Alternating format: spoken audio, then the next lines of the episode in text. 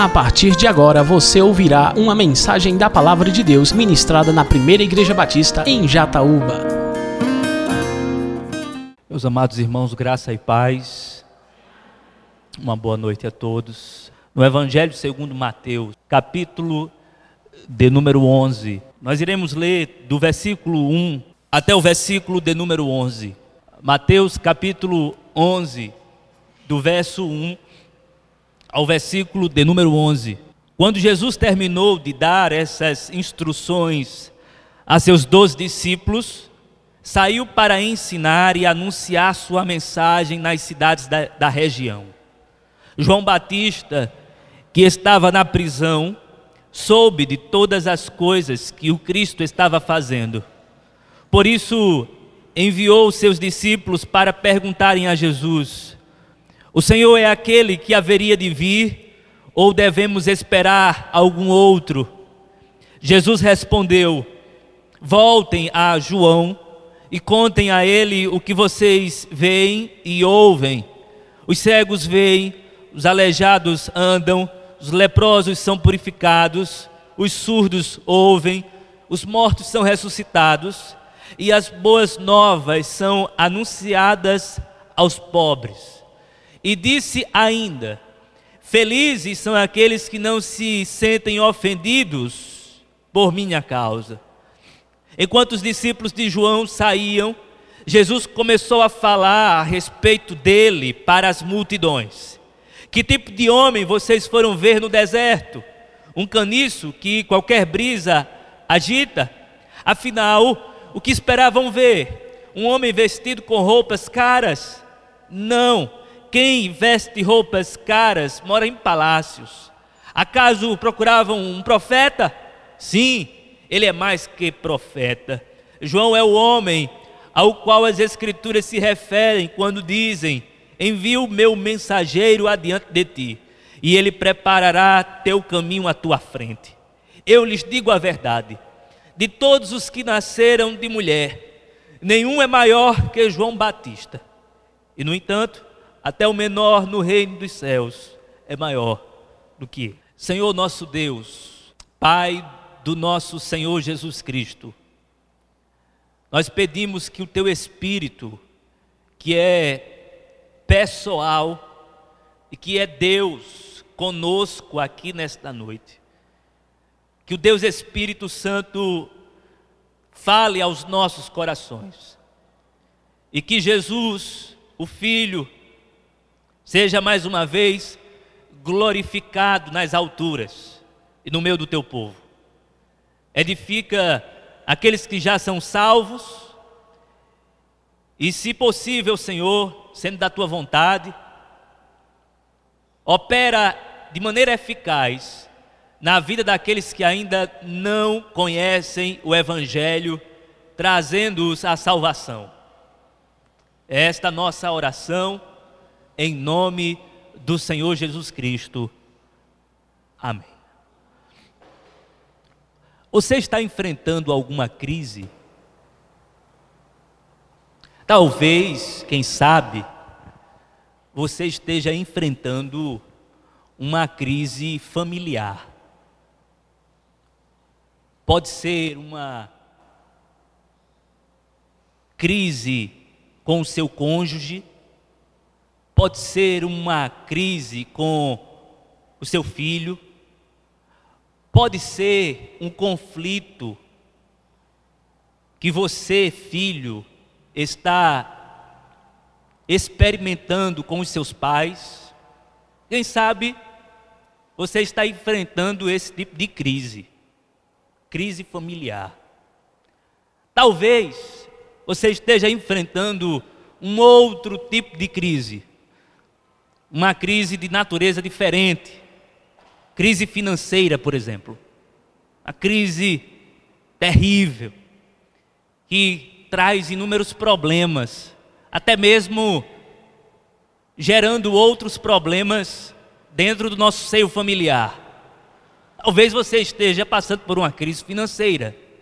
Talvez as contas não estejam fechando.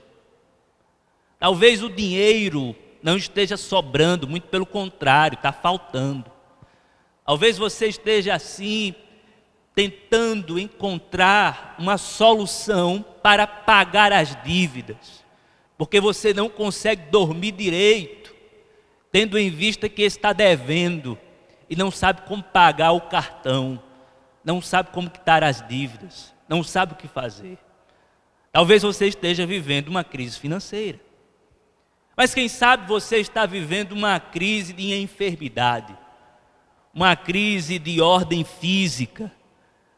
A doença assola a sua existência e você está nessa crise, doente, moribundo, adoecido, enfermo.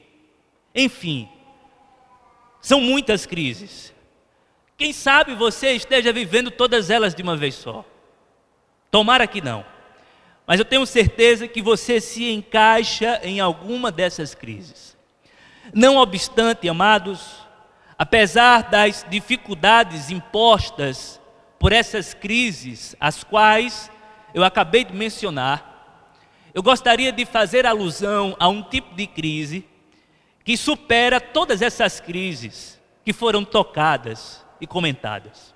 Uma crise que está para além e uma crise que eu considero mais terrível do que as demais crises. É a crise da fé. E se você preferir, a crise da dúvida. Porque se tem uma crise, irmãos, que tem o poder de tirar o chão dos nossos pés, se tem uma crise que pode nos levar para o completo desespero existencial, se tem uma crise que pode nos paralisar por completo, se tem uma crise que pode acabar com a nossa vida, é a crise da dúvida ou a crise da fé. Como certa vez colocou um pensador, quando você perde dinheiro, você perde alguma coisa. Quando você perde amigo, você perde muita coisa. Mas quando você perde a fé, você perde tudo. Dá para passar pela crise financeira, contanto que você tenha fé.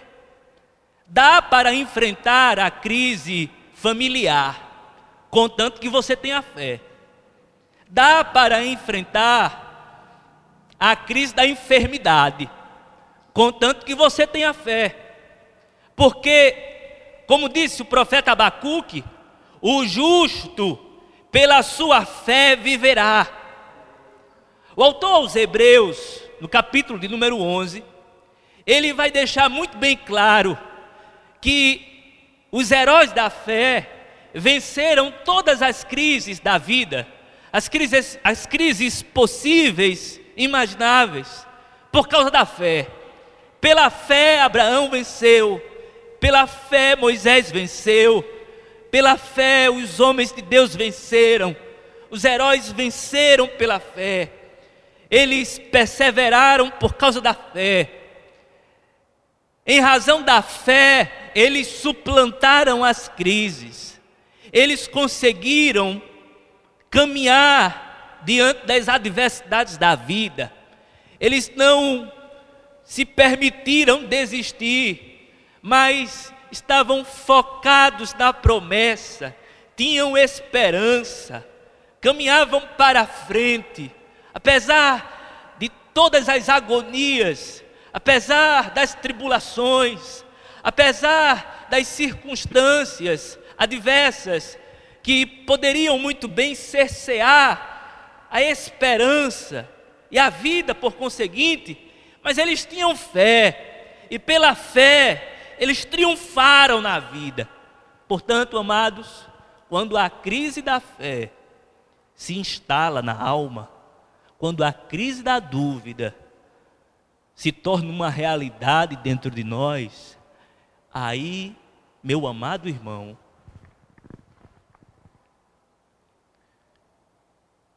aí, como diz o ditado, o bicho pega. Se correr, o bicho pega, e se ficar, o bicho come. A crise da dúvida. A crise terrível. A crise da fé. Quando eu falo crise da fé, crise da dúvida, eu fico trocando as terminologias, porque uma coisa não exclui a outra. A crise da fé implica na crise da dúvida, e a crise da dúvida implica na crise da fé. Não são questões excludentes, são questões que estão mescladas. Porque aquele que está em dúvida não necessariamente perdeu a fé, apenas está passando por uma crise de fé. E aquele que está numa crise de fé não necessariamente está totalmente em dúvida, mas está com um pouco de fé, no entanto, o que está prevalecendo é a dúvida. Mas vamos tratar sobre a crise da dúvida que assola a alma, ou que pode assolar a alma de cada um de nós e que pode ser destrutivo para o nosso comportamento espiritual e para a nossa caminhada, para a nossa jornada na fé. Esse texto que nós acabamos de ler, amados, nos apresenta uma figura bíblica, uma personagem histórica da Bíblia Sagrada, que é considerado por Jesus o maior dos profetas, a saber, João Batista. E como nós lemos João Batista, ele estava encarcerado, estava na prisão, estava preso. Os estudiosos arriscam dizer que ele estava preso há mais ou menos um ano. E vocês sabem muito bem a razão da prisão de João Batista. João Batista havia acusado, havia denunciado o pecado de Herodes, com Herodias. E por causa de uma confabulação política e satânica por trás disso, João fora encarcerado porque a cabeça do mesmo fora pedida. E João então está preso, está numa fortaleza da qual ele não pode sair, está esperando a sentença. Mas ele nutre uma expectativa. E qual é a expectativa de João? A expectativa de João é que Jesus faça alguma coisa é que Jesus haja, é que Jesus elimine os inimigos, é que Jesus deu fim aos corruptos poderosos da época, inclusive o poderoso Herodes Antipas, que o havia colocado na prisão. João então chama os discípulos, como ele não pode sair da prisão, ele faz uma espécie de procuração ele chama dois de seus discípulos e diz a eles: Eu gostaria que vocês tirassem uma dúvida. Perguntem a Jesus de Nazaré se ele é realmente o Cristo ou se nós devemos esperar por outro. Eu quero ser honesto com os irmãos no seguinte aspecto. Existem duas possibilidades de interpretar esse texto. A primeira delas é entender que João não estava com dúvidas. E isto, logicamente, encerraria a minha mensagem aqui e agora. J.C. Wiley, bispo de Liverpool, ele acreditava que João não estava com dúvidas. João apenas estava prestando um favor aos discípulos, porque João estava prestes a morrer. Então João apenas quer reforçar a fé dos seus discípulos com a resposta que Jesus vai dar acerca dele mesmo. Então, essa é a perspectiva de J.C. Wiley e de alguns que entendem que João não estava com dúvida. João apenas estava querendo que os seus discípulos recebessem da parte de Jesus uma palavra encorajadora, já que ele estava prestes a partir. Então nós temos aqui um cuidado pastoral da parte de João. Essa é uma possibilidade de interpretação. Mas, amados irmãos, eu não opto por esse caminho de interpretação. Eu acredito, assim como outros, que João estava com dúvidas. E por que ele estava com dúvidas, irmãos? Por uma razão que para mim está muito clara quando a gente olha para o contexto geral das Escrituras Sagradas. No Antigo Testamento, o Messias viria para trazer salvação e condenação. Além disso, o Messias era expectado pela multidão como aquele que viria para trazer um fim às injustiças políticas da época. De modo que a visão sobre o reino de Deus, e aqui abra um parêntese, o reino de Deus, segundo os profetas do Antigo Testamento, vem com uma aparência visível. A invisibilidade do reino de Deus, o poder de Deus, o governo de Deus, vai se manifestar de forma visível. De fato, se manifesta de forma visível, mas se manifesta de forma visível na pessoa de Jesus, não trazendo uma revolução política, por exemplo.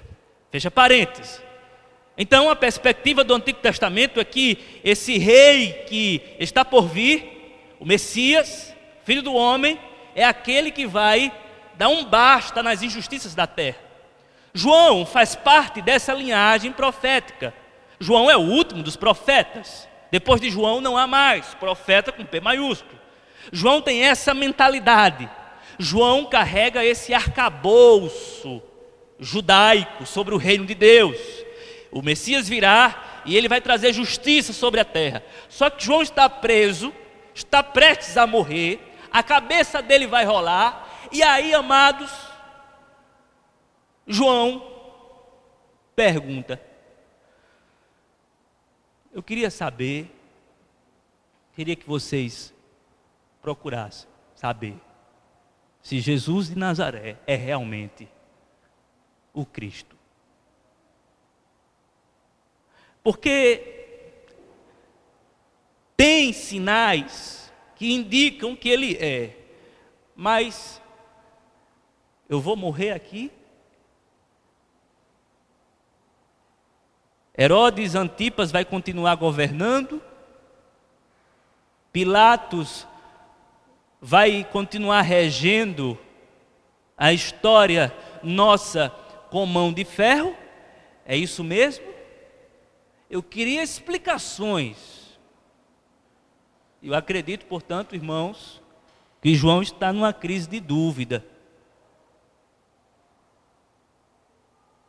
Diante disso, eu gostaria de destacar algumas verdades sobre a crise da dúvida. E essas verdades que serão extraídas desse texto vai nos ajudar a enfrentar essa crise. Em primeiro lugar, primeira verdade sobre a crise da dúvida. A crise da dúvida pode ser uma realidade experimentada por um homem de fé. Isso precisa ficar bem assentado na nossa mente.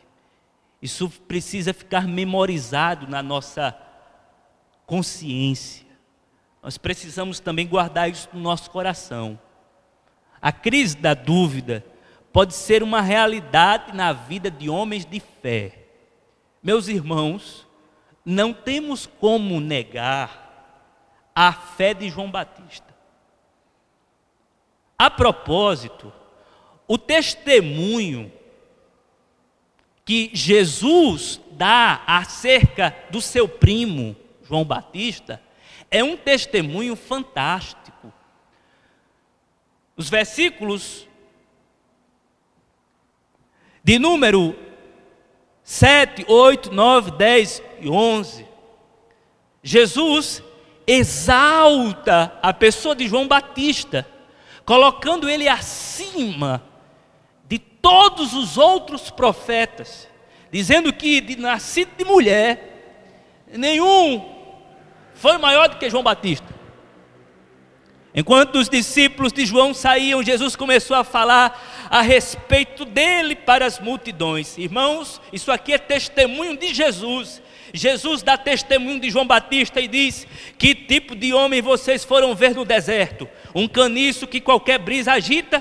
Isso aqui é uma referência à envergadura espiritual de João, alguém que não se deixava ser movido por ventos de dúvidas, alguém que tinha certeza, porque ele mesmo profetizou acerca da vinda do Messias, ele tinha autoconsciência da sua vocação como a voz que clama no deserto, como aquele que prepara o caminho para o Senhor. Ele tinha dito: Eis o Cordeiro de Deus que tira o pecado do mundo, a este vocês devem seguir um homem íntegro, de convicção, que denunciava pecado, que convocava o povo para o arrependimento. E Jesus está dando testemunho deste homem. Que tipo de homem vocês foram ver no deserto? Um caniço que qualquer brisa agita? Afinal, o que esperavam ver? Um homem vestido com roupas caras? Não. Quem veste roupas caras mora em palácios. Acaso procuravam um profeta? Sim, ele é mais do que um profeta. João é o homem ao qual as Escrituras se referem quando dizem: Envio meu mensageiro adiante de ti, e ele preparará teu caminho à tua frente. Eu lhes digo a verdade: de todos os que nasceram de mulher, nenhum é maior que João Batista. Quando Jesus usa essa expressão assim, e eu lhes digo a verdade, isso aqui é uma ênfase na retórica de Jesus, porque é, na língua aramaica a qual Jesus falava, quando ele dizia assim: Eu, eu vou, dizer um, vou dizer uma verdade, isso era para chamar a atenção, prestem atenção nisso. Nenhum homem nascido de mulher supera João Batista. Bem verdade que no finalzinho do versículo, Jesus, com a sua subversão do evangelho, ele vai dizer assim que, mas o menor no reino dos céus será maior do que ele. Mas aqui não podemos perder de vista este homem chamado por Deus para uma obra específica, o Batista. Maior do que Moisés, por exemplo, maior do que Elias, porque ele foi o único profeta que viu a promessa se cumprir literalmente. Nenhum outro viu. Somente João Batista. Ele contemplou isso. Agora, preste atenção. Este homem aqui, com esta envergadura espiritual, com essa vocação do alto, com esse testemunho ao seu favor, é alguém, irmãos, que desce assim um pouquinho, que fraqueja, e de repente ele começa a duvidar. Um homem de fé pode duvidar. Chega um momento que ele, preso, ele questiona ele duvida.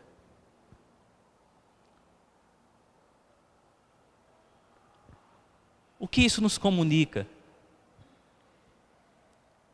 Isso nos comunica uma mensagem muito consoladora, principalmente para nós.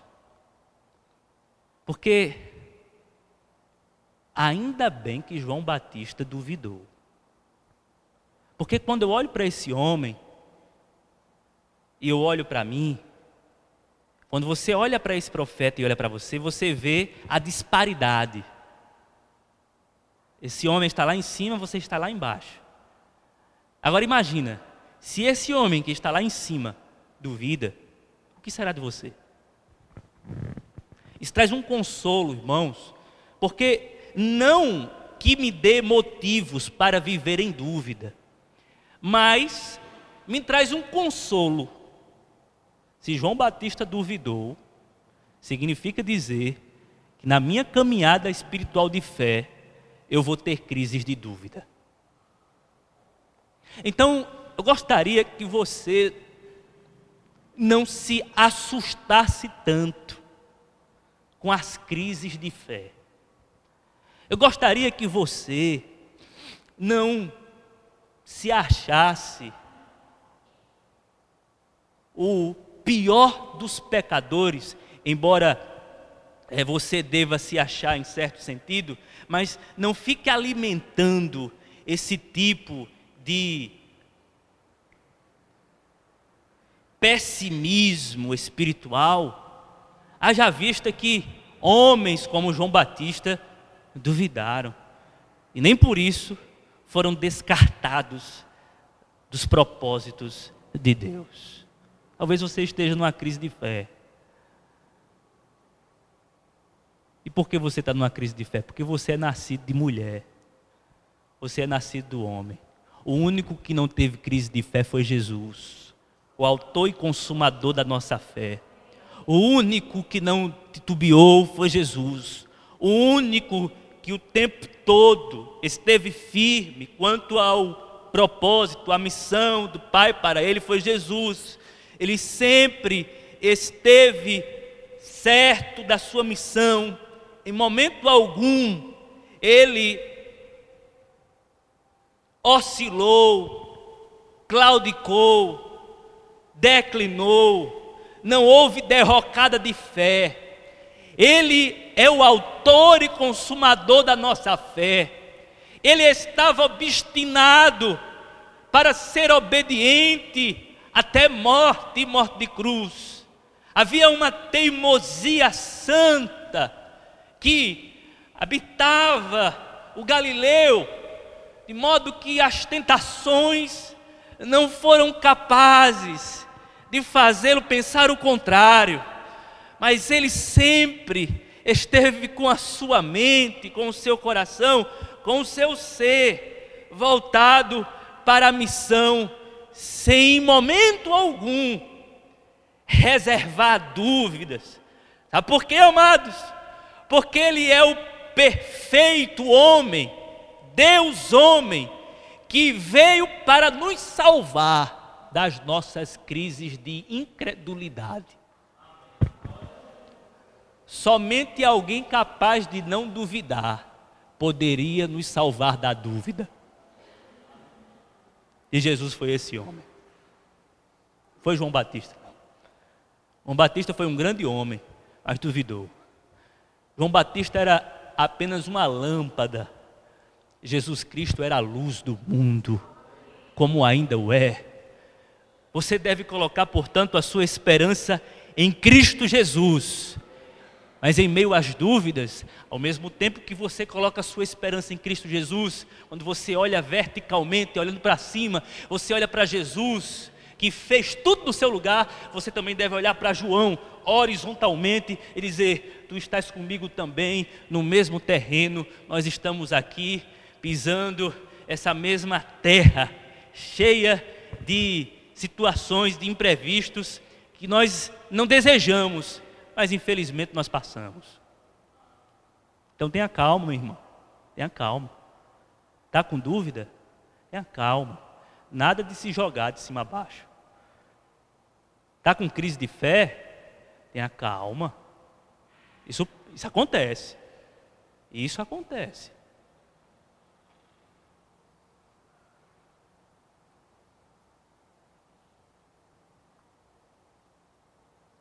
Jesus está dizendo assim: Eu entendo você. Eu entendo você nessa dúvida. Você está com dúvida, meu filho? Eu entendo. Eu entendi, João. Você está com crise? Eu lhe entendo, meu filho. Eu morri por você. Eu morri por causa dessas suas crises. Por causa dessas suas convulsões de dúvida. Eu morri por você. Você está salvo. Essas dúvidas incomodam no momento, mas haverá um momento eterno, se é que nós assim podemos chamá-lo, onde não haverá mais dúvida, mas apenas a plena certeza diante do Filho de Deus ressurreto para todo sempre.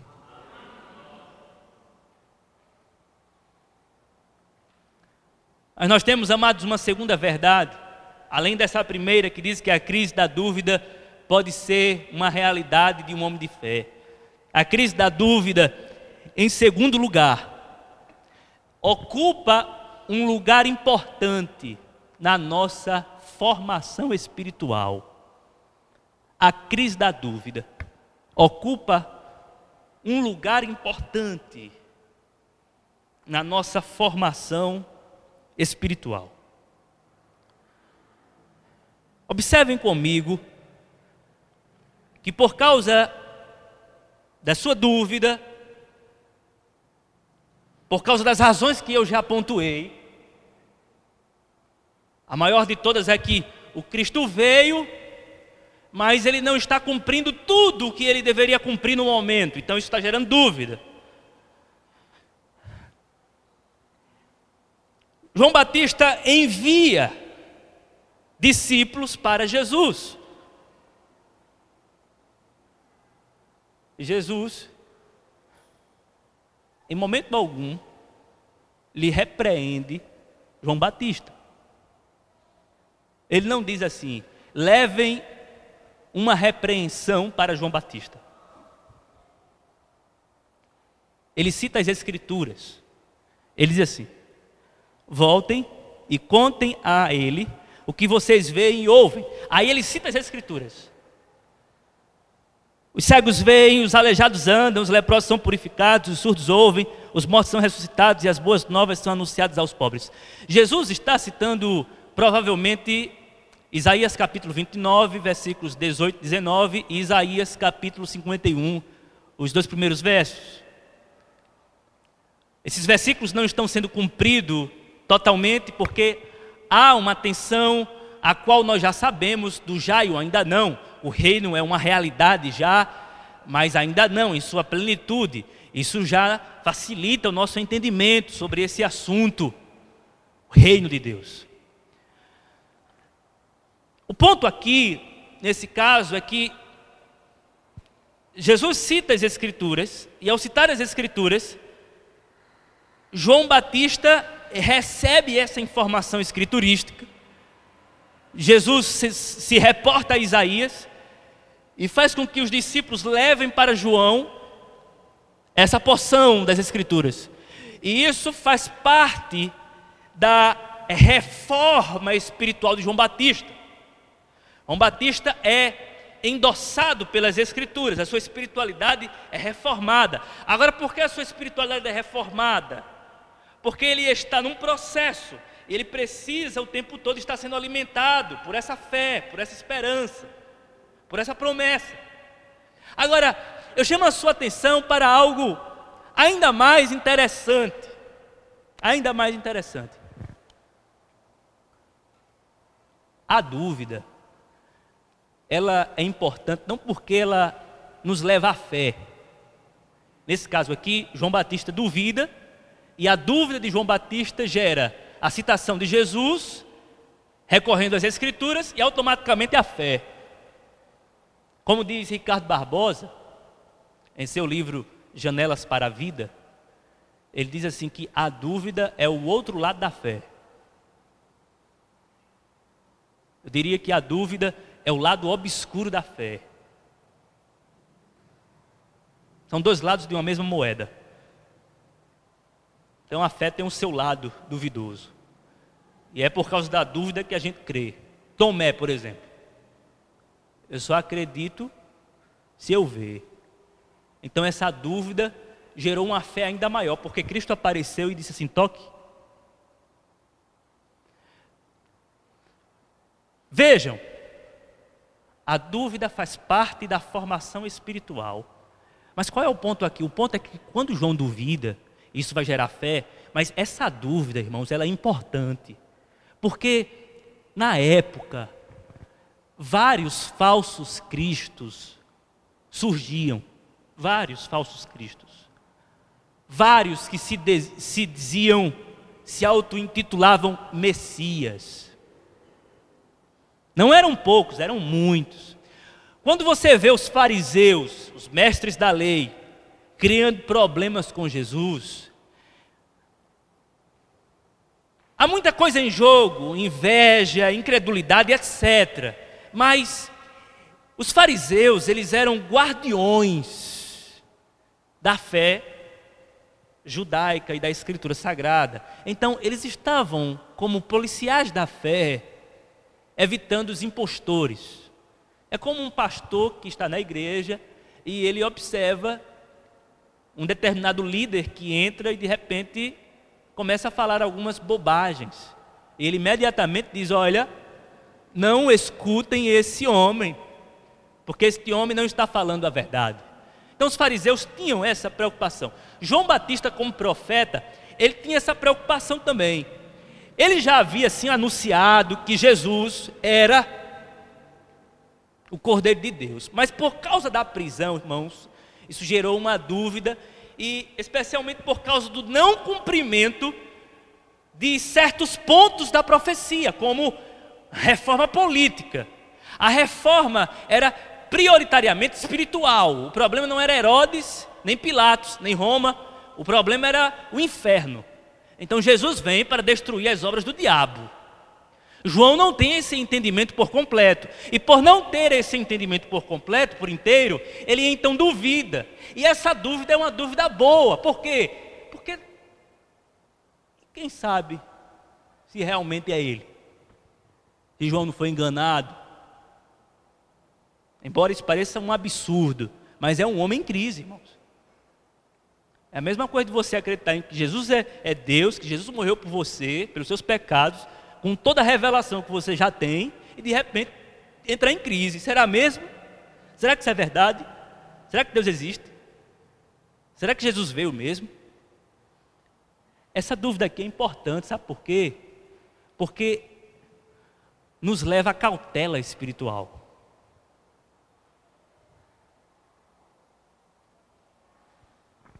Isto é, nos leva a uma prudência de não ser crédulo com absolutamente tudo. Eu quero ser prático aqui, claro. Hoje em dia, você tem muitos falsos profetas nas igrejas. Que abrem a Bíblia por pretexto apenas, mas que de repente, de repente dizem assim: Assim diz o Senhor. Deus está falando. Aí por você não duvidar, por você ser tão crédulo, por haver tanta credulidade em você, você diz assim: Eu creio. Aí você acredita em tudo que você escuta. E por acreditar em tudo que você escuta, sabe onde você acaba? Numa confusão mental, espiritual, emocional, existencial, porque você vai virar um ser em contradição haja vista que você vai escutar toda sorte de comunicação da parte de Deus, assim diz o Senhor, quando Deus não está falando absolutamente nada com nada sobre essas coisas.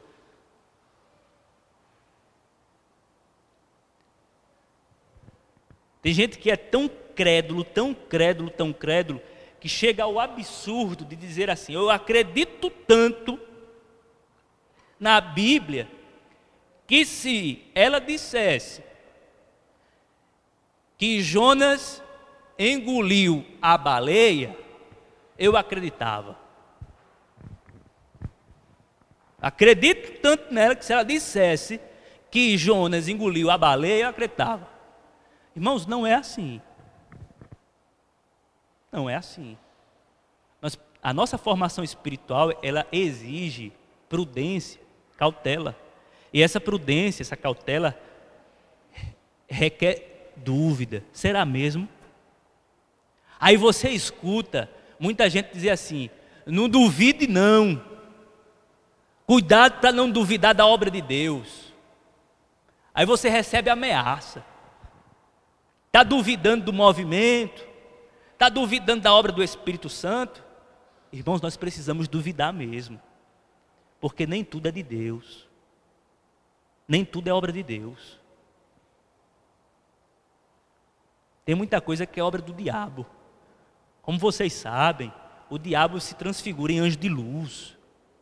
Eu preciso saber se esse anjo de luz é um anjo de luz mesmo. Pode ser o diabo. Eu preciso dar dois passos para trás.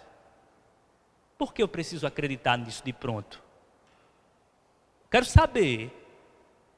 Que história é essa? Isso faz parte.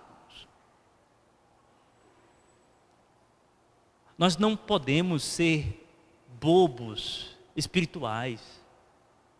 Nós precisamos de discernimento, e esse discernimento vai incluir uma dose de dúvida. A dúvida vai dosar as coisas. Será que é mesmo? Será que procede realmente de Deus? João Batista está com essa cautela, porque a, profecia não está se cumprindo em sua totalidade.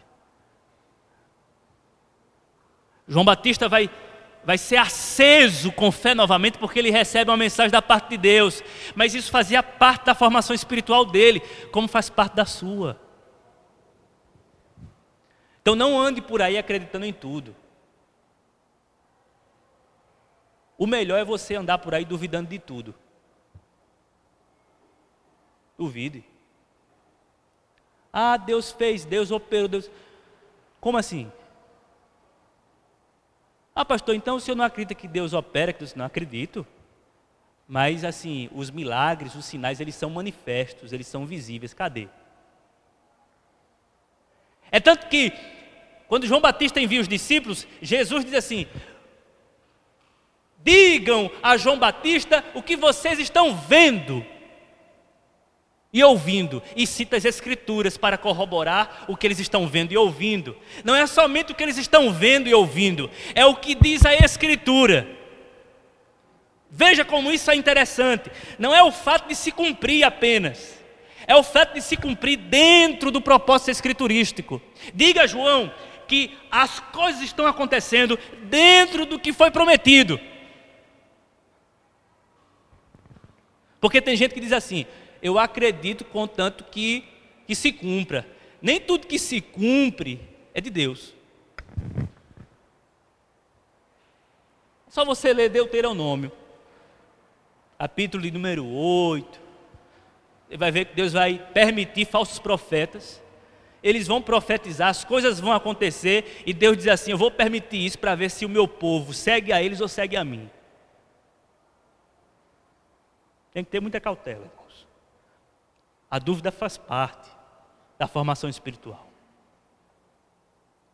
Portanto, a dúvida não pode ser estigmatizada, demonizada, como algo do mal, mas ela tem o seu lado do bem, ela tem o seu propósito benéfico, ela tem a sua importância, ela tem a sua lição espiritual, ela tem o seu lugar na nossa espiritualidade.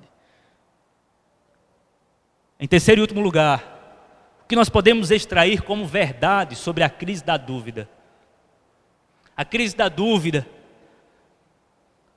deve ser levada à presença de Jesus. O que é que João Batista faz? Meus filhos, meus irmãos, levem a Jesus a minha grande questão. Perguntem a Ele. E eles levam até Jesus. Mestre, está aqui a dúvida do teu primo. Voltem lá e digam a o meu primo João Batista o que vocês veem, o que vocês ouvem e o que diz a Escritura.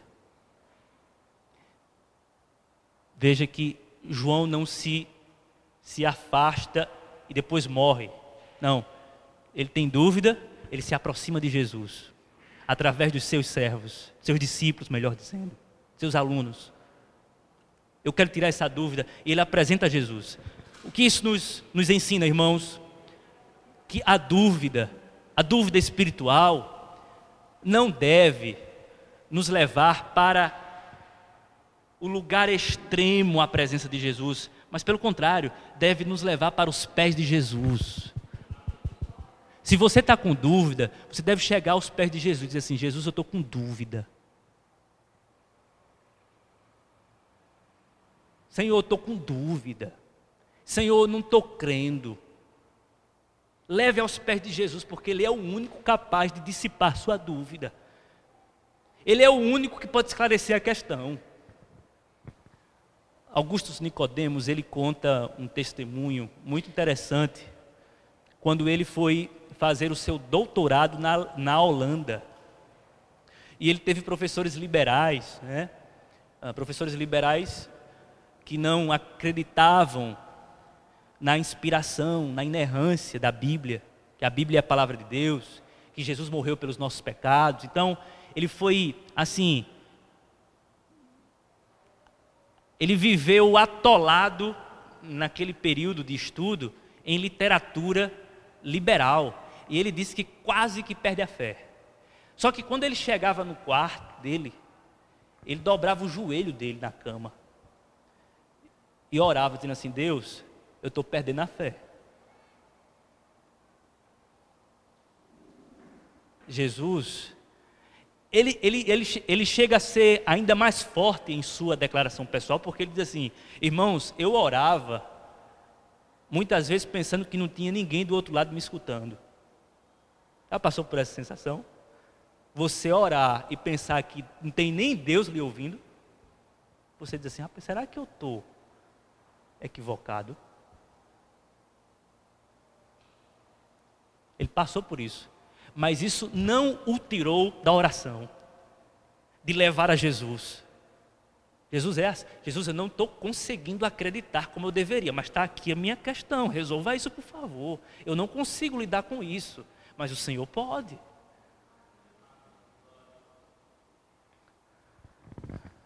Você está com dúvida? Apresente ela a Jesus. Ele não vai lhe responder com vingança.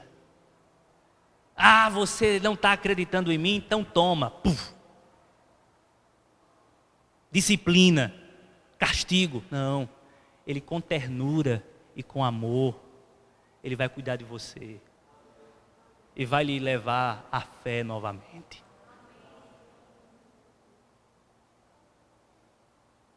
Ele não vai retaliar você. Ele vai tratar você com ternura, com afeto, com amor, com cuidado.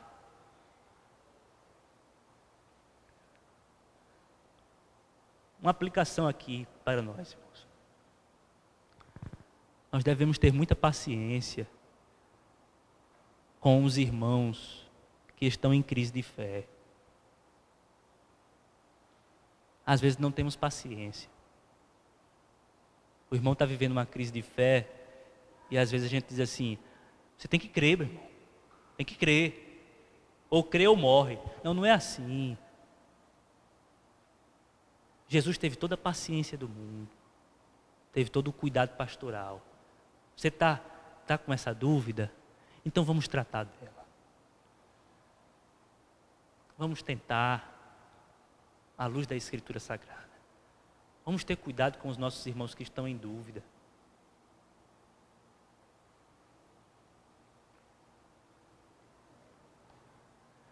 Por fim, eu gostaria de dizer o seguinte, com base no texto e me reportando a um pensamento de C.S. Lewis.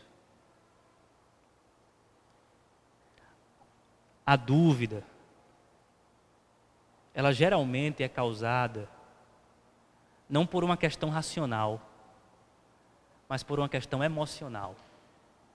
João Batista está preso. Ele está provavelmente com o seu emocional arrasado. Ele não tem, a não ser os seus discípulos, mas ele ele está com sua liberdade cesseada. Ele está preso, está limitado. Ele sabe que vai morrer, ninguém o tira dali. Ele estava fazendo certo. Isso gerou dentro dele problemas, angústias. Isso é uma questão no campo sentimental, emocional. E C.S. Lewis, ele entende, acho muito interessante, ele entende que a dúvida é uma questão do campo das emoções, não da razão. E aí ele ilustra da seguinte maneira: você vai para uma mesa operatória o cirurgião, o cirurgião vai dar anestesia para fazer a operação. para realizar a cirurgia. Você sabe que a anestesia vai lhe levar a um certo conforto, talvez levar você a apagar, de modo que você não vai ver nem a cirurgia acontecer. Você sabe que aquilo vai funcionar, você sabe que aquilo é uma questão racional, a anestesia vai funcionar, no final eu vou me acordar já operado. Só que, mesmo você sabendo disso, você fica com medo. Aí C.S. Lewis diz assim: você sabe que a, a, o método operatório é esse, você sabe. E você sabe que é assim que funciona. Mas quando chega na hora de levar anestesia, você diz assim: opa, será mesmo, doutor? Vai dar certo. O doutor diz: vai dar certo, vai dar tudo certo. E você fica assim meio que angustiado. E aí você diz assim: seja o que Deus quiser. Isso é uma questão do coração, não é uma questão da mente. A sua mente sabe. Mas o seu coração, seu sentimento sufoca a razão. E esse é o problema. O seu coração está falando mais alto do que a razão.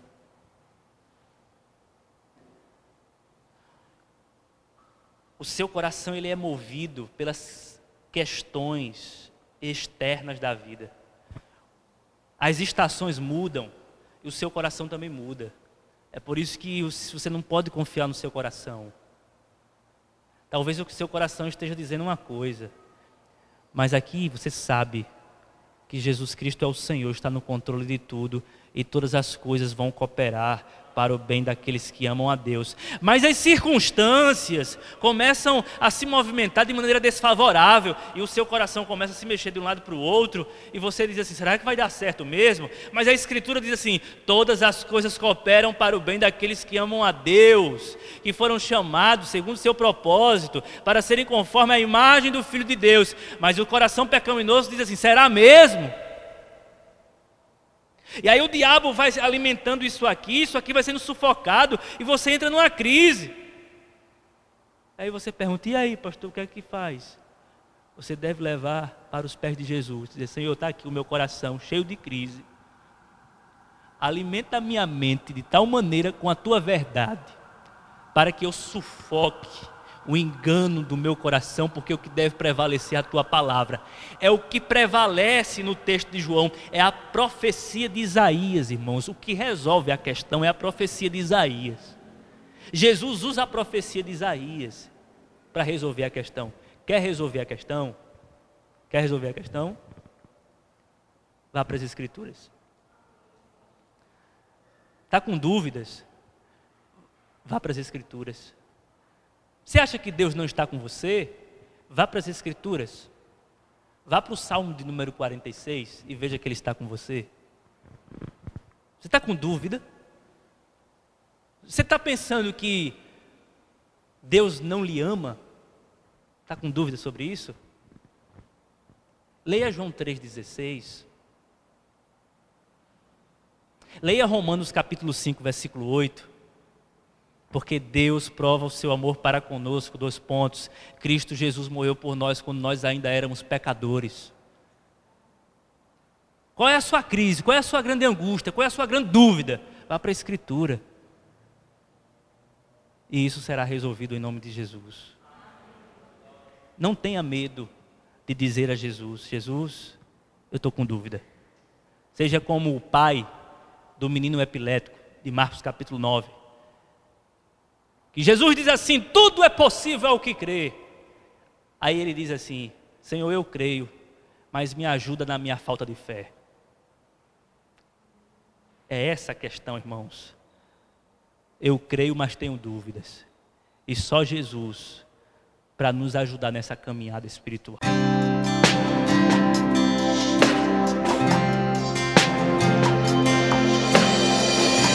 Você acabou de ouvir uma mensagem da Palavra de Deus ministrada na Primeira Igreja Batista em Jataúba. Para mais informações e para ouvir outras mensagens online, acesse facebook.com barra Igreja Batista Jataúba. Curta e compartilhe.